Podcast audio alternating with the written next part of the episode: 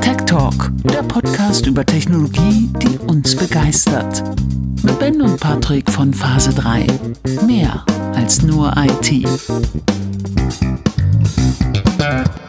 Willkommen zurück zu einer neuen Folge Tech Talk, die 18. Folge schon in der fünften Staffel. Wir sind heute, ich glaube, Patrick, das erste Mal in dieser Staffel nicht alleine. Kann es sein?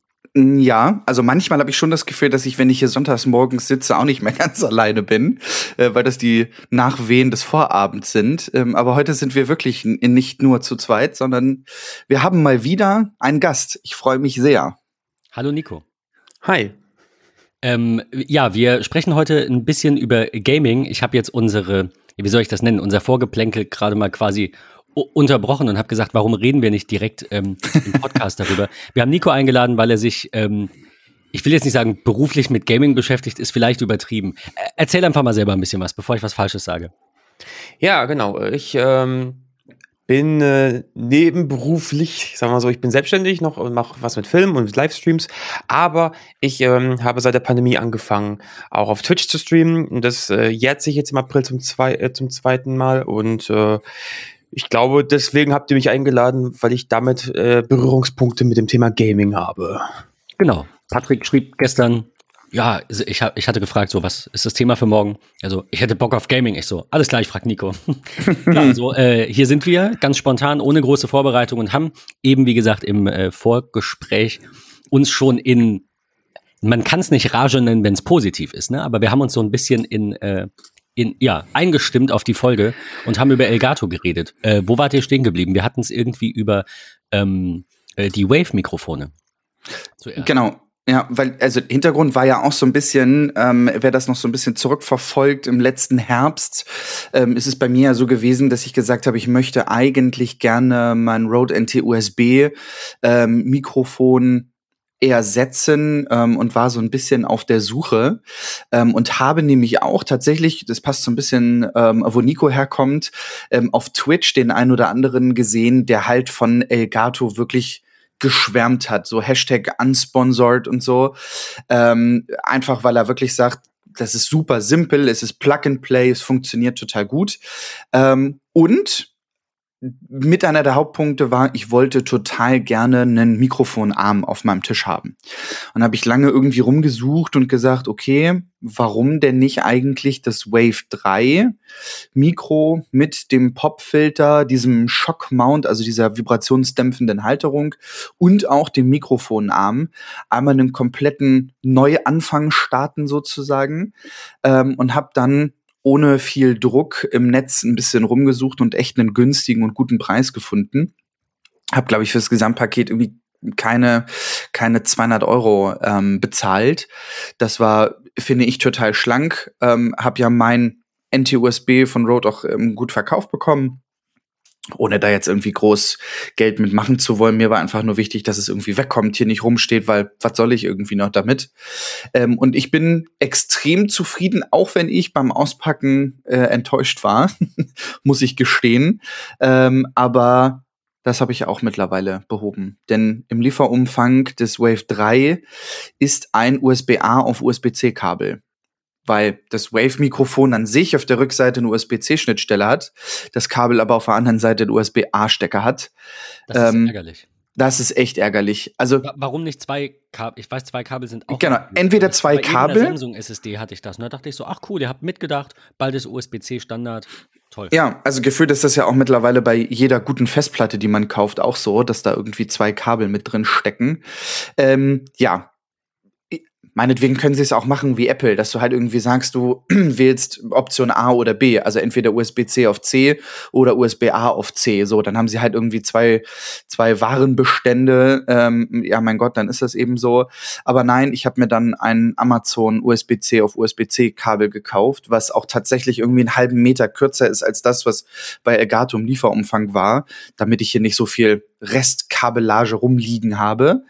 Ähm, ja, und ich, äh, ja, ihr hört mich jetzt seit vier, fünf Folgen irgendwie mit dem Wave 3 und ich bin zumindest ganz zufrieden. Ich hoffe, ihr da draußen auch. Nico, du hast ähm, ein Wave XLR. Wa warum? Ähm, ganz einfach, weil ich schon lange, also ich ähm, mache auch ein bisschen Musik und habe deswegen immer schon ein gutes Mikrofon gehabt. Ähm, ich musste nicht nach einem guten Mikrofon suchen, weil das Shure SM7B ist ja ähm, mitunter sehr bekannt überall. Also viele Streamer benutzen es, aber auch eben Musiker. Ähm, in Studios ist es oft auch sogar live, im Live-Einsatz. Deswegen, ähm, ja, war die Frage für mich eher, wie kriege ich ähm, recht einfach einen, äh, diesen XLR Eingang in meinem PC und äh, gerade Audio-Interfaces waren immer so ein Ding für sich, weil äh, treibermäßig manchmal es Probleme gab oder dann auch der Sprung zu Windows 10 nicht geglückt ist.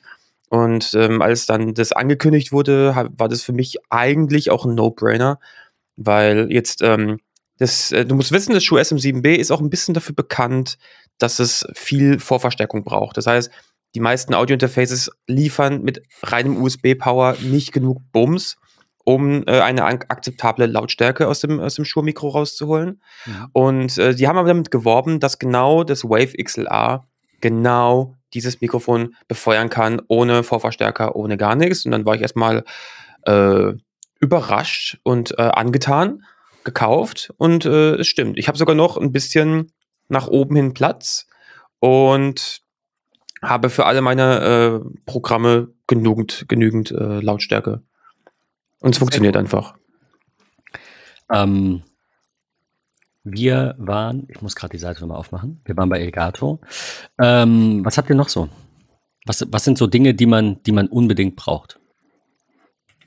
Licht es passt wie die Faust aufs Auge. Nico, ich bin gerade auf deiner, auf deinem Twitter-Profil und okay. scroll hier so ein bisschen durch und habe tatsächlich gerade ein Bild von dir gefunden vom 23. März ähm, mit dem schönen Titel Tag 4 seit dem plötzlichen Verlust des Bartes.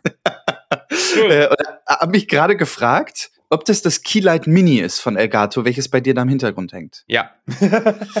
Super. Ich muss, also es muss man ja wirklich mal sagen, man kriegt am Ende des Tages, und da ist es wieder, für unter 500 Euro ein mega Studio-Setup aus dem Hause Elgato. Ob es ein Ringlicht ist, ob eins, zwei Keylight Minis sind, ob vielleicht sogar ein Greenscreen für den Background oder halt das Wave 3 mit Arm und und und und und. Ähm, finde ich richtig gut. Selbst die Elgato Facecam bekommt ja immer mehr Props im Netz, mhm. wie gut die einfach ist. Ich habe sie selbst nicht getestet. Ich habe hier aber zu Hause tatsächlich ein aktuelles Setup ohne Kamera. Ärgert mich ein bisschen. Klar, kannst die Spiegelreflex dafür nutzen oder oder oder. Ähm, aber es geht halt auch alles aus einem Hause und auch aus einem Hause sehr gut. Auf jeden Fall. Ja, Elgato ist, äh, ist, hat ein sehr gutes Preis-Leistungs-Verhältnis, würde ich sagen. Ne? Das ist schon. Ist, wir hatten es vorhin, Nico, du hast gesagt, es, es geht immer günstiger, ne? klar. Klar, für Elgato musst du ein bisschen tiefer in die Tasche greifen. Also du kennst natürlich bei Amazon, ich glaube, wir kennen es alle, es gibt Möglichkeiten da ähm, einzusteigen, wenn man eine Kamera braucht, also eine Webcam braucht, ähm, wenn man ein Mikrofon braucht, wenn man Licht braucht. Man kann es immer günstiger haben. Ähm, ich denke, Elgato ist aber genau dieser Sweet Spot zwischen, ähm, mhm. es ist ein bisschen teurer, aber eben auch die Leistung stimmt. Ja. Mhm. Und alles drüber ist schon fast wieder, geht schon wieder in Richtung Profisegment. Und dafür braucht man es meistens schon, schon, gar nicht mehr. Dafür ist man dann auch dann die, meist, die, die, die falsche Zielgruppe dafür. Und ich habe auch, glaube ich, gesehen, dass man, gerade jetzt in der Pandemie, als auch einfach generell Leute nicht nur jetzt Streamer werden wollten oder auch einfach nur fürs Homeoffice, für die, für die ganzen Calls, einfach eine bessere Kamera, besseres Licht haben wollten. Da hat sich Elgato echt da einen Platz erarbeitet. Das war halt so mittlerweile so ein kleiner Platzhirsch. Was ich ganz cool finde ähm, von Elgato ist das Stream Deck. Ähm, das, ich glaube, der Name ist Programm, denn ich habe so ein Ding jetzt seit sehr langer Zeit Ich weiß, ich weiß wirklich nicht, wie lange, aber ein halbes Jahr bestimmt. Ich habe es zweimal kurz getestet. Mhm. Also ich war einfach, ich meine, ähm, das ist jetzt wieder Jammern auf hohem Niveau, aber wie ihr alle wisst, ziehe ich bald um und ich will hier mein Setup nicht verändern und dazu gehört für mich auch ein popeliger 30 Euro USB-Hub, den ich jetzt einfach nicht mehr kaufen will, weil vielleicht zieht ja, wir hatten es in der letzten Folge, ein, ein Thunderbolt-Dock dann irgendwie ein und ähm, mhm. ich habe nicht genug USB-Steckplätze, damit dieses Stream Deck dauerhaft befeuert ist und immer umstecken ähm, ist doof. Also ich habe diesen, diesen kleinen Anchor-Hub und da ist halt jetzt das, ähm, das äh, NT-USB drin und in dem anderen Port ist meine Anker-Ladestation drin, auf der mein iPhone immer vor mir steht. Ähm, von daher, ich muss immer umstecken. Hm. Und äh, ja, und so kam es halt dazu, dass jetzt dieses Stream Deck bei mir auf dem Tisch steht, das ich eigentlich sehr, sehr cool finde. Ähm, und ich noch nicht so viel damit gemacht habe. Aber ich stelle mir auch die Frage, und ähm, vielleicht, Nico, kannst du da auch so ein bisschen ähm, aus dem Nähkästchen plaudern. Kann man damit ähm, seinen Arbeitsalltag optimieren, wenn der nicht aus Video und Audio primär besteht? Also kann mich das in meinem ganz normalen Arbeitsalltag auch gut unterstützen? Ähm, die Frage kannst du in dem Fall beantworten, wie sehr du dich reinfuchsen willst. Also ich, äh, generell sind Makros ja immer ähm, ein nettes Ding. Also das Stream Deck ist ja eigentlich nur äh, eine Ansammlung von Knöpfen für Makros, die du selbst programmieren musst. Ähm, ich sage aber, wenn du eben ein bisschen dich mal anguckst, okay, welche Schritte mache ich immer und wie immer wieder, so, dann gehst du mal kurz durch, so, ähm, egal welchem Programm, sei es beruflich oder eben, wenn du, wenn du streamst, wenn du, wenn du spielst, wenn du Discord, Voice, irgendwas machst, und sobald das kannst, und da ist dann die, die Software auch schon meistens recht potent und gibt dir auch viele Vorschläge in verschiedenen Programmen, ähm, wenn du das dann einfach machst und dann hast du halt echt manche Sachen einfach schneller zur Hand. Und diese paar Sekunden können es manchmal ausmachen, ähm, dass da einfach alles smooth geht, weißt du? Ja, also jetzt, ich meine, gerade spontan fällt mir ein, jetzt hier für den Podcast. Ne? Also das ist, da wäre es mhm. natürlich prädestiniert für die Aufzeichnung jetzt irgendwie Mikro generell muten. Ähm, kann es, habe ich gesehen. Das wäre natürlich ähm, cool, weil ich hier immer auf dieses kleine Mikrosymbol klicken muss. ähm, bald, bald, nur noch zwei Monate. Ähm, mir, fällt zum Beispiel so ein, du könntest, also jetzt, faktisch, wenn du sagst Podcast, du könntest dein Mikrofon muten, du könntest die Aufnahme starten, du könntest sie beenden durch den Knopf, du könntest ähm, theoretisch, je nachdem, was dein Mikrofon kann, auch einfach einen Kompressor ein- und ausschalten oder generell Effekte auch ein- und ausschalten. Wenn du sagst, du willst jetzt unbedingt deine, deine Anchor-Voice haben, ähm, dann kannst du die auch dahin belegen. Also das ist, die, die, die Sachen, die, die Möglichkeiten sind mannigfaltig. Das, äh, mhm. äh, das werde ich machen. Also ähm, in den zukünftigen Folgen werden wir dann immer ganz lustige Jingles live einspielen. also sowas, das will ich schon immer machen. Das, das Hauptproblem daran sind natürlich Rechte, wie immer. Ähm, aber das würde ich sehr gerne machen, wenn wir da irgendwie so, ne, Patrick, wir hatten es vor dem Vorfeld Emotional Damage äh, als Meme. Absolut. Ähm, so mal rein irgendwie mal kurz ja. reinwerfen. So, ach ja, und keine Ahnung, der und der Apple hat gerade äh, Probleme bei den neuen MacBooks und dann kommt dieses Emotional Damage Meme. Ich kann es mir, ich kann's mir, das wäre ein tolles Add-on für dich. Ja, definitiv. Was TikTok hat mich so kaputt gemacht, ey. ich habe ja mittlerweile, ähm, um da auch noch mal so ein bisschen, weil es jetzt gerade passt, auch zu dem, zu dem Thema ähm, Wave 3. Wir haben ja in der letzten Folge noch mal ganz kurz über das Thema Docs gesprochen in unserem Tech Roundup, Ben. Und ähm, ich habe für mich durch einen durch Zufall tatsächlich ähm, mit jemandem in einem Slack ähm, geschrieben, weil der irgendwie so sein aktuelles Schreibtisch-Setup präsentiert hat. So, der hat das LG Ultra Fine ähm, 5K Display, welches Apple ja exklusiv verkauft hatte und so, ähm, und hat auch von ähm, na, jetzt ist mir gerade der Name, 12 South, diese Hoverbar für sein iPad und liebt unfassbar sehr ähm, das Universal Control, das Arbeiten damit und so weiter. Ähm, und er hat an seinem Monitor fest eine externe Festplatte angeschlossen gehabt. Und da habe ich gedacht, Moment, ich habe ja auch ein, äh, ein, ein äh, LG-Monitor aus dieser Edge-Reihe, die ich ja so um 270 Grad drehen kann, Hochformat und so weiter und so fort. Und ich habe jetzt mal testweise heute wieder mein USB-C auf USB-A-Kabel von Elgato rausgekramt, weil ich mir jetzt mal vorgenommen habe, auch dieses Mikro, ähm, wenn man dann doch abends mal irgendwie mit seinen Jungs am Daddeln ist oder irgendwie so, ähm, dieses Mikro häufiger zu verwenden. Weil aktuell ist es so, ich kram es immer nur sonntags raus, also ziehe mir den Arm sozusagen rüber, schließe es an und nutze es dafür. Nervt mich eigentlich total, ähm, weil ich jedes Mal, bis ich dieses Kabel halt bestellt hatte, ähm, dann ja alle meine Ports in meinem MacBook verwende. Und das hat mich angenervt und jetzt ist es heute das erste Mal im Monitor. Das Kabel nervt mich nicht, weil es direkt in den Monitor geht. Es hängt nirgends irgendwie am Mac rum und es funktioniert perfekt.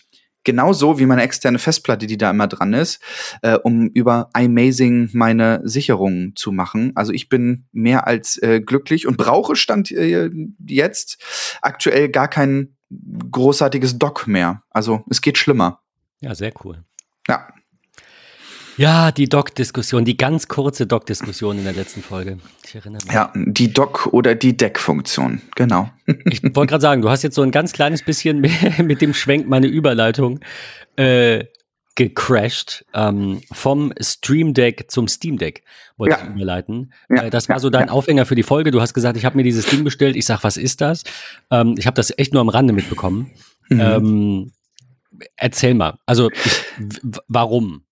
Short and crispy kann ich es tatsächlich erzählen. Dieser Formfaktor der Nintendo Switch, der ja, ich sag mal, beim Steam Deck schon ein Stück weit ähnlich ist. Ich habe ja so Joy-Con-artig ähm, meine, meine Buttons. Ähm, ich habe vier Buchstaben belegte Tasten, ich habe Pfeiltasten, ich habe allerdings auch zusätzlich so ein paar Touch-Oberflächen und ich habe einen enormen leistungsstarken Chip in diesem Gerät, der ja, und das finde ich eigentlich ziemlich smart, deine Steam-Bibliothek auf dieses Dock bringt. Es gibt natürlich vollends komplett kompatible Spiele für das Steam Deck und einige, wo sie sagen, kann funktionieren, muss aber nicht. Denn es ist ja effektiv so, dass das Gerät ja an sich schon, ich sag mal, Windows-artig ist und die Spiele da irgendwie drauf laufen und sie natürlich nur sagen, hey, die sind voll kompatibel, wenn sie diese Joy-Cons ähm, und die Pfeiltasten auf diesem Steam Deck mit allen möglichen R- und L-Tasten ähm, schon kompatibel machen. Der Preis ist nicht ganz günstig, muss man auch ähm, gestehen. Im, wenn ich es richtig im Kopf habe, liegt, glaube ich, die 64 GB Variante bei 399 Dollar ähm, und hat dann eine 64 GB eMMC ähm, internen Speicher mit einer Tragetasche. Und die haben die Sets so ein bisschen angepasst. Ähm, umso mehr Speicher du nimmst, desto ein anderer Speicher ist das. Oder es sind halt auch andere Features dabei. Die 256 Gigabyte Variante, das wäre auch die, die ich am Ende des Tages vorbestellt habe. 256 Gigabyte NVMe SSD internen Speicher, dadurch natürlich wesentlich schnellere Speicherung, inklusive einem Steam Community Profilbündel, finde ich ein bisschen Schwachsinn, aber gut, und halt auch diese Tragetasche, ähm, weil ich muss gestehen, meine PlayStation ist weg nutze ich nicht mehr, mag ich nicht mehr, ich will mich nicht mehr an den Fernseher setzen, um irgendwie groß zu daddeln, sondern ich will das unterwegs machen, auf Reisen, ähm, in der Bahn, im Flieger ähm, oder halt auch äh, ja, Steuer, genau, wenn man mit seinem Tesla und Autopilot durch die Gegend fährt.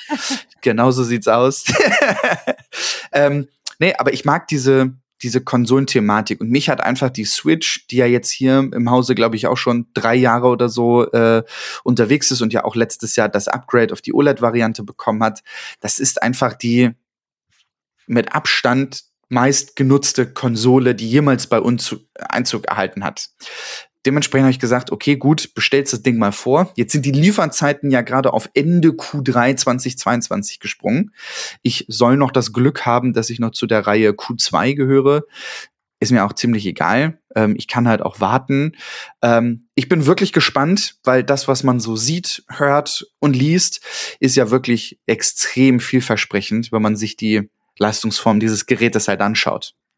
Wäre jetzt wahrscheinlich nichts für einen Nico, der halt sagt, nee, ich brauche meinen Rechner, ich brauche auch meine Cam, ich brauche auch was, um mich irgendwie im, im Netz zu präsentieren und dann da mit einem Steam Deck, wo ich ja keine Joy-Cons abnehmen kann oder so, ähm, ist es wahrscheinlich recht, recht schwierig.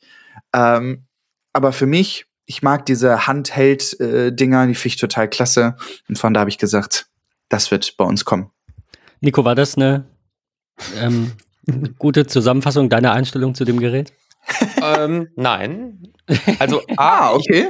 Ich, pass auf. Also, ich liebe die Switch nämlich auch sehr. Die ist auch hier die meistgenutzte Konsole, weil äh, natürlich klar, zum Streamen brauche ich Dock, da ist brauche ich einen HDMI-Port, natürlich klar. Ähm, aber wenn ich so dann anders spiele, spiele ich eigentlich ziemlich, ziemlich oft im Handheld-Modus, einfach auf der Couch in einer gemütlichen Position. Ähm, da muss ich sagen, seit ich die Switch habe, ich, ich habe vorher nicht gedacht, dass ich sie brauche seit ich sie habe, will ich es nicht mehr weggeben, weil ja. Zocken so einfach tausendmal mehr Spaß macht. Und ähm, ich finde die, das Steam Deck natürlich spannend.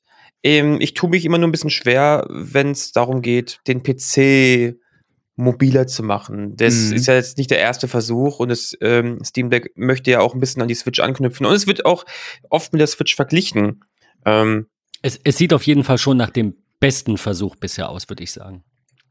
Ja, aber es hat einen äh, signifikanten Unterschied für mich, weil also viele haben gesagt, ah ja, das ist ja wie die Switch als, als Computer. Sache ist halt nur folgendes. Ähm, Nintendo hat das als Konsole veröffentlicht. Okay, das heißt, wenn Nintendo sagt, mhm. das ist unsere Konsole, macht Spiele dafür, gibt es keine andere Wahl, außer zu sagen, okay, wir skippen die Switch und lassen einfach eine komplette Generation von Nintendo aus, was sich aber nicht viele Spieleentwickler leisten möchten. Beim Steam Deck wiederum ist es halt so, PCs gibt es. Das mhm. ist einfach nur ein weiterer PC. Und das heißt, Valve muss da viel, viel mehr hinten dran stehen, dass das Ding A funktioniert, B äh, populär verkauft wird und äh, ja, ähm, noch mit Updates und so ähm, gut behandelt wird. Sonst, sonst sagen sich die einfach die Entwickler, gut, dann müssen wir einfach keine Steam Deck-Variante programmieren, weil doch ein paar Spiele da schon ihre, ihre extra Steuerungsänderungen brauchen. Deswegen, ich bin gespannt. Es ist so ein bisschen, ich vergleiche es gerne wie mit dem, mit dem Wechsel zu M1 von Apple. Ähm, hätte Apple zum Beispiel beim M1 nicht direkt so reingeklotzt und es wäre eher so das geworden, was wir sonst von First Generation Apple kennen, ähm, dann wäre jetzt niemals so gut angekommen hätten, so wenig, also hätten nicht so viele Programmierer plötzlich alle ihre Programme schnell auf ARM umgeschrieben. Und so ähnlich sehe ich es mit dem Steam Deck. Aber ich sag mal, vom Hype-Level ähm, mache ich mir da recht wenig Sorgen. Valve ist ja auch dank Steam auch ein starker äh, Partner hinter dem Ganzen. Aber Steam, also äh, Valve hat ja leider auch schon ein paar Sachen halt gelauncht, die halt eher so semi-gut waren. Siehe der Controller zum Beispiel, der, dieser eine, der da, der war mhm. ja mal in meinen Augen, die Idee war gut, die Umsetzung ähm, äh, anderes Thema. Ähm, aber ich denke, es könnte das Ganze mal ein bisschen auffreshen, wieder auch den PC ein bisschen aus der, aus der Langweiligkeit des Tower-Seins rausholen. Bin gespannt. Ähm, ja, ich, ich keine Ahnung, ich würde mich da, glaube ich, fast raushalten, weil ähm, ich, ich spiele nicht mobil. Ich äh, liebe die PlayStation und ich spiele nur PS5 und das wahrscheinlich auch zu selten, um da jetzt irgendwie was zu sagen. Aber also, ähm, das, das Ding sieht geil aus. Wäre ich jemand, der halt ständig im Zug irgendwie unterwegs ist und hätte da keine Lust auf Arbeit, dann hätte ich sowas bestimmt. Also, ich, mag, ich, ich finde den Vergleich zur Switch gar nicht so unangebracht. Ähm, die, ich, ich es, das ist immer so, so leicht abgetan, wenn man sagt, irgendwie die Switch hat so die, die Kinderspiele ne, oder die Familienspiele. Aber die, ähm, ich hätte gesagt, das Steam Deck hat halt einfach einen etwas weiter gefassten Katalog vielleicht oder auch mit einem anderen Fokus in eine andere Richtung. Aber ansonsten sehe ich da schon ganz viele Parallelen. Sie haben es natürlich schlau gemacht, indem sie halt einfach sagen, okay, deine vorhandene Steam-Bibliothek äh, wird halt auf Kompatibilität geprüft ähm, und die vollkompatiblen Games so überhaupt gar kein Thema. Bei einem anderen musst du halt irgendwie so ein bisschen gucken, ob es irgendwie klappt. Das ist natürlich schon mal gar nicht so schlecht. Am schönsten wäre es natürlich, wenn es eine Art ich sag mal, Windows-Device wäre, wo du dir dann einfach deine Spiele, äh, meinetwegen auch über ähm, Kooperationen mit Epic und Konsorten, über halt so, ja, ich sag mal, Store-Clients, ne, wie Origin, Epic, wie sie alle heißen, darauf installieren kannst. Weil am Ende des Tages war ich schon sehr, sehr, sehr, sehr, sehr, sehr abgeschreckt, dass sie gesagt haben, hey, es ist halt nur Steam. Denn ich bin einfach auch vom, von den Angeboten her, von der Übersichtlichkeit, ich finde, Steam ist dann noch irgendwie oberflächentechnisch sehr 90er Jahre. Ähm, also die, diese, diese komplette Steam-Plattform finde ich total altbacken. Ähm, aber Epic ist da so ein bestes Beispiel. Das finde ich ist jung, das ist modern, das ist irgendwie frisch. Was mich abgeschreckt hat, direkt von Anfang an das Steam Deck vorzubestellen, war, wenn ich über eine Docking Station spielen möchte, dann muss ich die Docking Station separiert kaufen. Und das finde ich halt irgendwie ein bisschen stumpf. So, ja, die Docking Station bietet da ein bisschen was, allerdings auch nur ein USB-C-Kabel zum Steam Deck. Es hat einen DisplayPort, es hat einen HDMI-Port, es hat USB-C Stromzufuhr, ein Gigabit Ethernet und dreimal USB-Anschlüsse. Wozu? Keine Ahnung. Bin ich noch nicht so äh, tief involviert, weil mich das Dock einfach aktuell noch ein Stück weit abschreckt. Ähm, auch aufgrund des Gerätepreises ähm, vom, vom Steam Deck an sich.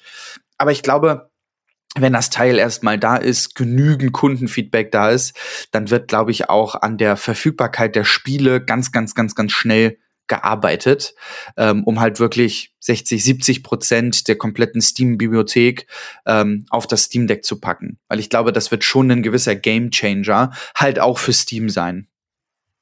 Ich bin sehr gespannt. Also wie gesagt, ähm, Formfakt, der Formfaktor ist halt gerade irgendwie in. Ne? Die Switch hat ja, das total. so salonfähig gemacht, dass wir mobil ja. gamen eben nicht nur auf iPhones und iPads. Ja. Ich weiß nicht, die, äh, was gab's? PS Vita, P PS Ganz schlimm. Das war alles, waren alles irgendwie Flops. Das war äh, der Zeit ein bisschen äh, hinterher, nee, voraus. So, genau, es war zu früh. Und jetzt sind wir an dem Punkt, wo ähm, das Sinn und Spaß macht. Ja. Ähm, ich hatte eine Meldung gesehen, die finde ich ganz cool, und zwar, dass äh, Valve einen Portal-Ableger produziert hat, der heißt Aperture Desktop, den sie äh, verschenken. Als, naja, äh, Heise schreibt, eine Art Demo-Spiel für das Steam Deck, kann aber auch auf normalen PCs gespielt werden, gibt's kostenlos zum Download. Natürlich nicht für den Mac. Das ist ein bisschen schade. Ähm, Was ist ein Mac? Was? Wo, wovon reden wir hier? Wer seid ihr? Ja, ja genau. Ähm, ich weiß nicht, Portal, war das so? Also, das war für mich eines der geilsten Spiele aus dem Hause irgendwie. Es hat schon viel Spaß gemacht. Das, es war, war auch halt, ich, ich bin, ich glaube, ich bin kein guter Spieler, also sage ich zumindest immer. Ähm, und Portal war halt äh, Geschicklichkeit und, und, und Grips und nicht so stupides Geballer und möglichst präzise, sondern es, und, und dann hat es noch diesen gewissen Humor, ne? The cake is a lie.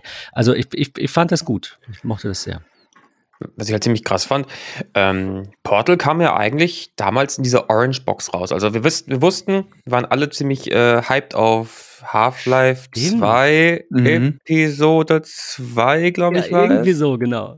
Dazu dann Team Fortress 2 als Team-Shooter und dann eben Portal. Und wir alle, naja gut, nehmen es halt mit. Wenn ihr halt uns das aufzwingen, dann, dann oder wenn es halt nur die Orange Box gibt, dann kauft mal die Orange Box.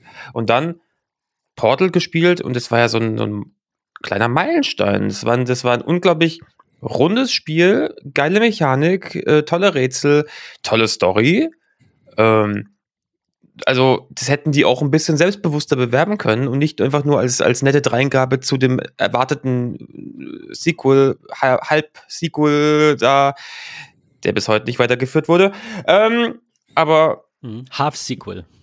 Half-Sequel, ja. Half-Life 2 Episode 3 ist bis heute nicht draußen und äh, mittlerweile es ist ja auch krass, dass man einfach jetzt in 2022 noch nichts über irgendwie Half-Life 3 oder Episode 3 oder gehört hat.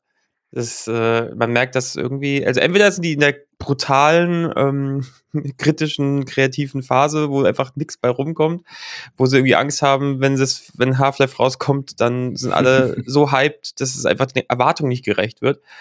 Oder halt, Valve hat seine Kapazitäten halt voll und ganz hinter das Publisher-Sein gelegt. Oder halt eben mit Steam. Ich, ja. Nee, Portal und dann noch Portal 2. Also äh, für mich eins der Top-Spiele der letzten 20 Jahre. Also, ich, ich wollte gerade sagen, ja. ich will euch noch mal, noch mal ganz kurz etwas schocken. Wisst ihr, wann die Oha. Orange Box veröffentlicht wurde? 2006, oder? nee, Oktober 2007. Ja. Das sind trotzdem 15 Jahre. Und äh, du hast es gesagt, ich hätte da jetzt, hättest du es nicht gesagt, ich hatte das verdrängt. Ich habe da nicht mehr dran gedacht. Aber äh, genau so war es. Es war nicht, oh ja, cool, wir wollen Portal, sondern, oh geil, Half-Life 2, ach, Portal, Team Fortress 2, ich brauche diese Orange Box. So war es. Gibt's übrigens immer noch für äh, knapp 13 Euro. Ähm, mittlerweile, damals glaube ich, ähm, weiß ich nicht, 70, 80, es war noch Euro, ja, 2007 äh, schon Euro. Ähm, so lange dann doch nicht her. Ähm, das waren noch Zeiten irgendwie, so ein bisschen nostalgisch gerade. Ja, absolut.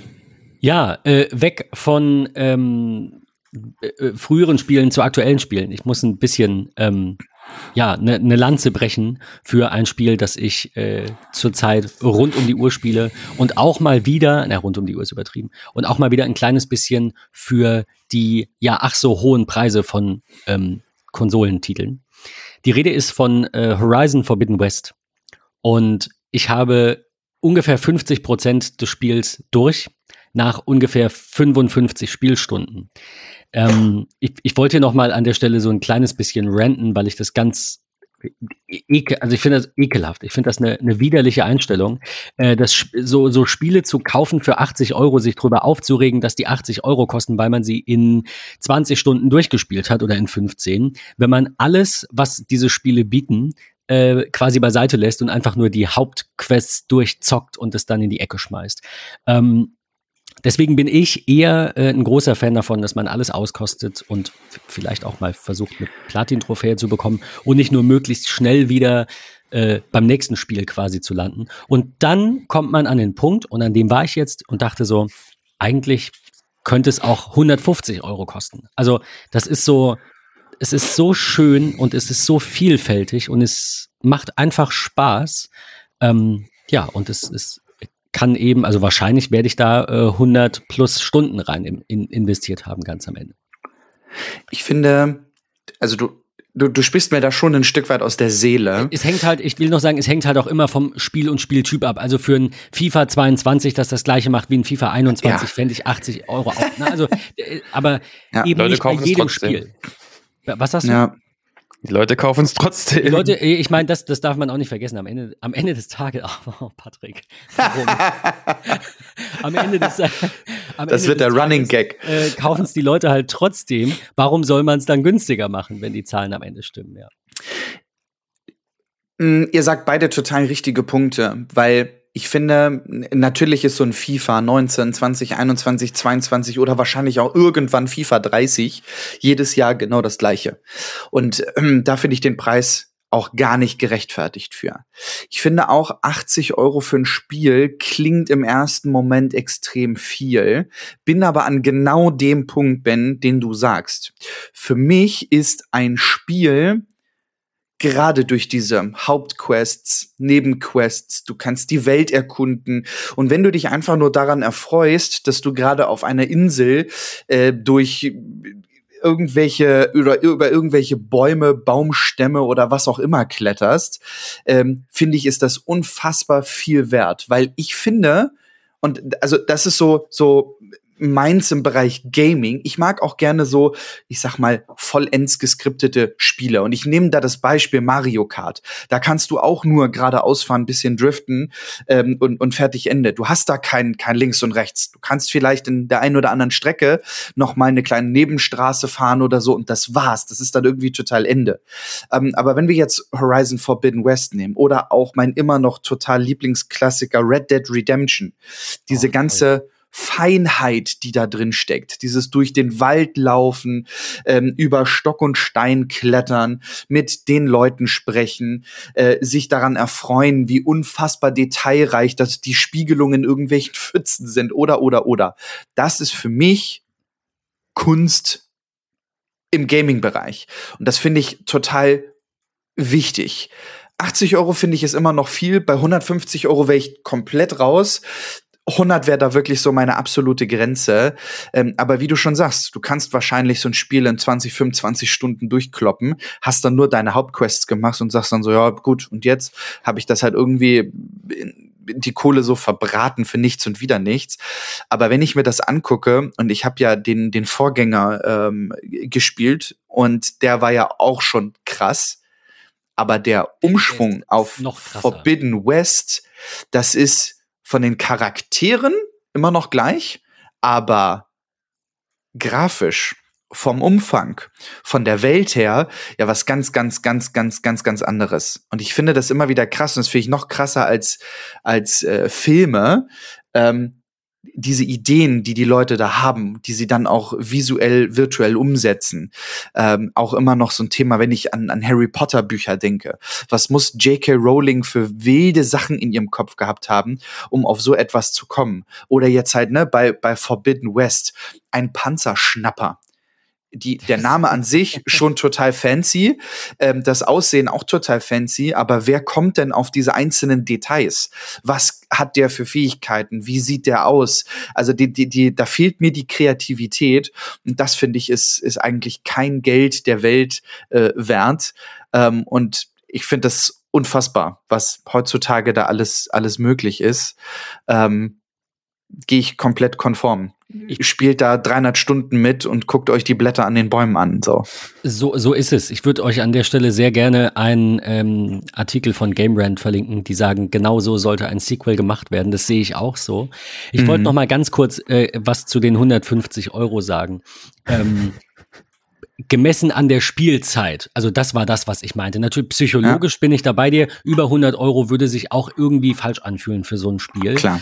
Ähm, aber wenn du 150 Stunden oder 100 Stunden am Ende spielst und du zahlst halt 100 Euro dafür, dann hast ja. du halt eine Stunde Spaß für einen Euro gehabt. Das hast du nicht beim Tennis oder beim Squash oder in der Sauna, gut, in der Sauna, je nachdem vielleicht nicht so teuer, aber ihr wisst, was ich meine. Also ja. Freizeitaktivitäten, Spaß quasi, kann schon sehr teuer sein. Und das, äh, deswegen sage ich, wenn man so viel Spielzeit hat, äh, mein, mein absolutes Evergreen Rocket League, ähm, ich habe dafür, glaube ich, einmal 20 Euro bezahlt und spiele da tagelang, also übers Jahr hinweg, nicht am Stück, tagelang. Und äh, das, ich meine, gut, das wird natürlich anders monetarisiert, aber das steht dann halt irgendwann auch in in keinem Verhältnis mehr. Also ich kriege da viel mehr, als ich da ausgegeben habe. Und das Gefühl habe ich bei Horizon Forbidden West auch. Trotzdem will ich nicht sagen, bitte erhöht die Preise. Ich will dafür 200 Euro zahlen. Ich sag nur, einen Euro pro, Sp also im Moment, ne, habe ich äh, 55 Stunden äh, gespielt. So, und ich werde auf jeden Fall über diese 80 Euro kommen, die das Spiel kostet, also 80 Stunden. Und das ist halt einfach nix, wenn man bedenkt, was Freizeitaktivitäten sonst so kosten. Das war so mein, mein Plädoyer. Bitte nicht die Preise erhöhen. Danke. ja, ich habe jetzt äh, Forbidden West noch nicht gespielt. Es ist ganz oben bei mir auf der To-Play-Liste. Ähm, ich will kurz was nochmal sagen zu dem Thema Spiele pro Stunde oder Stunde pro Spiel. Ähm, weil du sagst ja Red Dead Redemption, du sagst Horizon Forbidden West.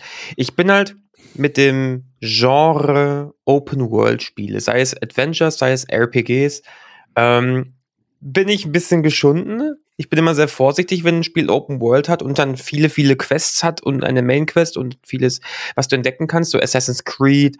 Ähm, ich weiß nicht, das, vielleicht liegt es auch daran, dass ich einfach ne, jetzt auch schon einfach viele, viele Spiele gespielt habe. Ähm, ein Open-World-Spiel ist für mich sehr, sehr, sehr, sehr, sehr, sehr schnell kaputt, wenn ich merke, dass die Inhalte dieser Welt sehr generisch gefüllt wurden.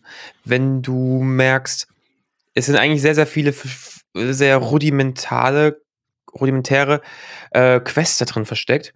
Ähm, und jetzt, jetzt mal ein bisschen unbeliebt vielleicht. Der erste Teil von Horizon hatte in meinen Augen viele Füllgeschichten, also wo ich sage, die hatten geile Schauplätze, die Flora hat gestimmt, die Fauna, Fragezeichen, wenn man das Fauna nennen kann, waren ja alles äh, Roboter. Das Kampfsystem ist super, die Story ist cool, also ich, die Main Quest war super. Ich war bloß irgendwann an einem Punkt, und der war leider für mich sogar ein bisschen zu schnell, ähm, wo ich mir dachte, wieso mache ich diese ganzen extra Sachen neben der Main Quest? Bringen die mir was? Ähm, bringen die mich weiter, machen die mich stärker und ich habe halt dann irgendwann die, die Lust daran verloren. Und ähm, vielleicht bin ich aber auch geschunden durch Breath of the Wild, Zelda, weil das einfach für mich immer noch die beste Open World ist. Ich habe Red Dead Redemption nicht gespielt, ich habe auch schon viel, viel Gutes darüber gehört, deswegen ich möchte jetzt ähm, da jetzt nicht den Vergleich wagen, weil ich es nicht kann. Aber Breath of the Wild, da ist halt alles per Hand entwickelt worden. Da, da passt einfach alles. Jede Ecke die du hast in dieser Welt, wenn du mal vom Weg abdriftest, findest du auch was. Da ist irgendwas in der Spielwelt, du denkst, da stimmt was nicht. Dann gehst du hin und da ist auch was, eine Belohnung hinten dran. Oder ein, irgendeine kleine Höhle oder sowas. Und deswegen, und dann gibt es leider diese ganzen, ganzen vielen Ubisoft-Titel, auch Far Cry, finde ich, ist ein ganz, ganz schlimmes Beispiel. Also gerade diese Far Cry-Teile ab Teil 4, glaube ich, da merke ich, da sind einfach Mechanismen produziert worden, einfach um die Welt irgendwie mit irgendwas zu füllen ähm, um dir irgendwas zu bieten. Sobald ich dann da durchblicken kann und merke, dass da ein System dahinter ist, bin ich raus. Ähm, ich hoffe, dass Finde ich nachvollziehbar. West, also, ähm, ja. Ich hoffe, dass Forbidden West das nicht hat. Ich kann es halt noch nicht sagen, weil ich es nicht gespielt habe. Ich meine ein bisschen, also ich glaube, das muss bei Open World so sein. Ich glaube, das, äh, also muss nicht, aber ich glaube, das ist in 90 Prozent der Fälle einfach so, dass nicht alles komplett organisch gewachsen wirkt. Und da so. Ist halt ne? ein Heidenaufwand. Ne? Es ist halt ein Heidenaufwand. Trotzdem würde ich sagen, also gerade bei Forbidden West ist es ähm, überschaubar natürlich kann man drüber streiten, die Nebenquests sind am Ende immer das Gleiche. Aber das höre ich halt von ganz vielen Spielern, gerade äh, von denen, die dann halt jedes Jahr das FIFA kaufen. Patrick, wir hatten es ganz oft schon. Äh, ich rente da immer gerne drüber. Ich kann es nicht mehr hören. Das ist alles das Gleiche. Ich mache immer das Gleiche. Ja, du spielst FIFA. Das ist immer das Gleiche. Du gehst auch jeden Tag zur Arbeit. Also weiß ich nicht. Ich, ich kann nicht einen ein Shooter spielen und, äh, und mich drüber aufregen, dass ich immer das Gleiche mache. Weil ich, oder Hitman. Ja, ich, es geht immer in dem Spiel gibt's immer ein vorherrschendes Element. Äh, aber diese, diese ähm, Hauptquest da eben durchzurennen, wie gesagt, das, äh, das war ja so mein Einstieg, das finde ich immer ganz schlimm. Ähm, wenn man abdriftet vom Weg bei Forbidden West, dann findet man da auch was. Und das passt da aus meiner Sicht auch hin. Ähm, es wiederholt sich aber natürlich hier und da. Also es gibt dann so eine Reihe von so, so Salvage Contracts, da muss man halt dann Dinge sammeln. Da ist dann so ein kleines Camp und die sagen dann, hey, ich brauche jetzt vier Teile, drei, drei kleine Quests und mach das mal. Und das findest du halt drei, viermal auf der Karte. Das muss man natürlich nicht mitnehmen, aber ähm, ja, also so, so Wiederholung in der Form ist natürlich schon da. Ich gebe Nico da aber vollkommen recht und da hat er mit Zelda einfach auch wirklich ein perfektes Beispiel genommen. Und vielleicht liegt das auch ein, ein Stück weit an meinen Gaming-Fähigkeiten, sag ich jetzt mal äh, ganz, ganz plakativ einfach mal. Ähm, ich habe von dem ein oder anderen Vor Spiel von Zelda Breath of the Wild, ähm, muss ich jetzt ganz ehrlich gestehen, so ein Ocarina of Time oder oder oder, ähm, habe ich nicht großartig gespielt. Habe ich mal irgendwie mit meinen Cousins damals angespielt und so, aber auch nicht großartig verfolgt, weil ich damals auch einfach noch nicht so die äh, in dem Gaming-Bereich drin war, meine Eltern das auch nicht so richtig wollten, äh, bis ich mir dann halt selbst meine Konsole zugelegt habe. Aber bei Zelda, und das ist eigentlich so der gute Punkt, und deshalb mag ich Open World, ähm, wenn du dich nur an so Hauptquests lang hangelst, dann finde ich, kannst du nicht alles richtig erlernen, ähm, was in diesem Spiel wichtig ist. Diese ganzen Fähigkeiten, die es beispielsweise bei Zelda gibt, die musst du mit ich laufe jetzt mal, ich sag mal, von dem Hauptweg ab und gehe einfach irgendwie auf die grüne Wiese und klopp mich dort mit anderen Viechern, ähm, musst du auch ein Stück weit machen, um diese ganzen Fähigkeiten kennenzulernen und sie weiter zu perfektionieren, bevor du dich ganz stumm von Kapitel zu Kapitel zu Kapitel irgendwie durcharbeitest. Von daher mag ich Open World sehr, sehr gerne. Ähm, bin aber auch bei dir, Nico, wie du schon sagst, sobald du vom Hauptweg abkommst, hast du sehr häufig in diesen Open Worlds auch dieses was zur Hölle haben die sich da ausgedacht? Auf Biegen und Brechen, äh, keine Ahnung, musst du da dies machen, musst du da jenes machen oder es bringt dir einfach irgendwie gar nichts, außer dass du da jetzt gerade im äh, vom Hauptweg abgegangen bist und im Wald an irgendeiner Feuerstelle, keine Ahnung, Holz sammelst. So, ähm, das ist schon da, da gibt es schon gewaltige Unterschiede und da ist eigentlich das Beispiel mit Zelda wirklich, wirklich perfekt und hat auch gerade bei mir noch mal so den Hint gegeben. Ich glaube, ich muss Zelda mal wieder rausholen. Glaub, oh ja. Das werde ich heute Nachmittag äh, mal wieder tun. Und was mir jetzt gerade bewusst wurde, weißt du, was Zelda nicht hat im Vergleich zu vielen anderen Open-World-Spielen? Oh, da müsste ich passen.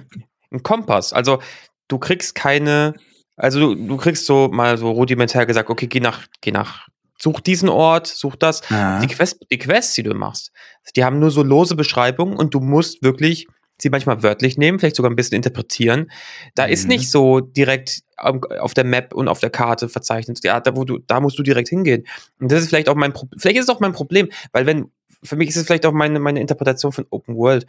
Wenn eine, wenn es da Quests gibt, warum kriege ich da eine Quest von einem Questgeber, so ein bisschen wie in einem MMO bei World of Warcraft und krieg direkt schon fast mein Ziel angezeigt? Warum in der Open World, wo es so eigentlich auch der, der Thrill ist, dass man sich da mhm. durchkämpft und die Welt zu lernen versteht und zu meistern versteht. Warum kriege ich dann direkt gesagt, ach, da musst du eigentlich hin. Warum kriege ich, warum, warum darf ich nicht selbst das mit mir ausklamüstern? Warum darf ich nicht selbst die Welt so verstehen lernen? So, deswegen, vielleicht ist das auch ein Punkt, warum ich dann diese Welt nicht mehr so im Kopf habe, weil da ist wieder der Spieler in mir. Ich möchte die Quest schaffen, ich möchte die Belohnung einsacken.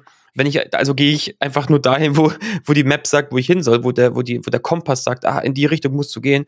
Ähm, da kann ich ja auch fast nicht vom Weg abkommen, wie bei Zelda zum Beispiel. Und vielleicht, vielleicht liegt es daran auch. Ich weiß es nicht. Mhm. Ja. Das so, ja. so ein bisschen so guter Punkt. Open World vorgegaukelt quasi, ne? Also du kannst dich zwar frei bewegen, aber am Ende musst du genau dahin und dahin gucken. Ähm, da ist schon was dran. Ja, denke ähm, ich, denk ich auch. Ja, äh, ich finde, das war fast ein schönes Schlusswort. Ähm, äh, Patrick, du wolltest noch mal kurz äh, überleiten. Ja, weil Nico auch gerade noch mal ein gutes Stichwort gegeben hat. Ähm, und das bewegt ja schon ein klein bisschen die Gaming-Welt. Denn es gab einen Deal, sag ich mal. Ähm, ich glaube, Anfang des Jahres ist es gewesen. Denn Microsoft kauft Activision Blizzard für mal eben schlanke 68,7 Milliarden US-Dollar. Die News ist schon ein paar Tage her. Man könnte jetzt sagen, wir mussten sie ein bisschen verdauen. Ich frage mich immer noch, was will Microsoft mit Activision Blizzard? Wo führt auch der Weg bei Activision Blizzard in den kommenden Jahren hin. So ein mhm. Kauf ist ja auch irgendwie nicht von heute auf morgen abgeschlossen und da sind ja auch verschiedenste Dinge im Hintergrund, die geregelt werden müssen, vielleicht auch reguliert werden müssen oder oder oder. Ähm, Nico, wie hast du diese News damals aufgenommen ähm, und was denkst du darüber? War das schlau für Microsoft? War das schlau für Activision oder war es auch für Activision total hohl, ähm, bei Microsoft zu sagen, gib mir mal die 68 Milliarden, das ist gar kein Problem. Ähm, das war ein, ein toller Deal, sich aufkaufen zu lassen, sozusagen. Nun ja, also, äh, wo fange ich an? Hui, da ist viel aufzurollen auf jeden Fall. Ähm, man weiß ja, Microsoft hat ja schon seit vielen Jahren jetzt eine, sagen wir mal, Kaufoffensive, ähm, weil deren Mantra ja ist hier, ähm, sie möchten ja mehr dieses Games as a Service durch den, durch den Game Pass ähm, anbieten, anstatt dass die Leute halt immer nur Spiele, Spiele, Spiele holen, direkt zum Vollpreis, 80 Euro, äh, um an das Thema von vorhin nochmal anzuknüpfen. Und die sagen halt, nee, du, du, du, du bezahlst einen festen Amount X und du kriegst mhm. dafür halt einfach eine Bibliothek, so aller Netflix, das Netflix-Prinzip. Ähm, und das funktioniert auch ganz gut, würde ich sagen. Also, ähm, aber Microsoft ist halt sehr krass hinterher, neue Entwickler zu kaufen, damit eben mhm. der Game Pass schön gefüttert wird mit neuen, neuen Inhalten. Und der Kauf von Activision Blizzard hat mich dann doch aber ein wenig überrascht, weil Activision Blizzard ja schon eine Hausnummer war. Mhm. Ähm, dahinter steckt Call of Duty, dahinter steckt Blizzard allein mit World of Warcraft, generell Diablo, also ähm, da steckt eine Menge hinten dran, auf jeden Fall an, an großen Franchises. Ja. Aber ähm, Blizzard vor allem, also ich sag mal so, Activision ist weniger das Problem. Mein, mein Problemkind ist eher Blizzard, weil Blizzard hat jetzt in den letzten Monaten extrem an, Population, äh, an Reputation verloren. Ähm, es waren Skandale, sowohl ähm, dass sie diesen, diesen äh, einen Spieler gebannt haben, weil er sich ja pro Hongkong, glaube ich, geäußert hatte oder so. Ähm, sie haben einen krass, krassen, krassen Skandal wegen, ich glaube, sexuellem Missverhalten in, in der Struktur der Firma äh, am Hals. Mhm. Und die letzten Sachen, die Blizzard rausgebracht hat, waren auch halt nicht so gut. Also das Warcraft 3 Remake ist schellernd abgestürzt. Also, das ist äh, auch mittlerweile schon fast ein, ein Mahnmal geworden, wie man Remakes nicht machen sollte. Ähm, die Fans waren bitter erbost, als Diablo 4 nicht angekündigt wurde und dann einfach nur ein Mobile-Ableger angekündigt wurde. Das ist bis heute auch ein mega Meme in der, in der Gaming-Branche. Das heißt, der Ruf von Blizzard, Blizzard hatte mal diesen einen Ruf. So, Blizzard war diese Gaming- Firma von Gamern für Gamer. Wenn Blizzard was rausgebracht hat, war es Gold. Das war eigentlich hohe 80er, wenn nicht sogar 90er Wertungen eigentlich immer safe. Und das ist rum. Diese Zeit sind rum. Ähm, und die, die Spieler sind nicht mehr so einfach blind pro Blizzard. Und für die könnte das vielleicht jetzt der Coup sein, der vielleicht irgendwie die Kuh wieder ins Trockene bringt. Ähm, macht man mit Schafen, glaube ich, nicht mit Kühen. Egal. Auf jeden Fall, das ist, ähm, da sehe ich so ein bisschen, die, da sehe ich so ein bisschen die Chance für Blizzard vielleicht nochmal irgendwie mit der Hilfe von Microsoft ähm, und dem Game Pass vielleicht nochmal aus, dieser, aus diesem Loch rauszukommen. Mhm.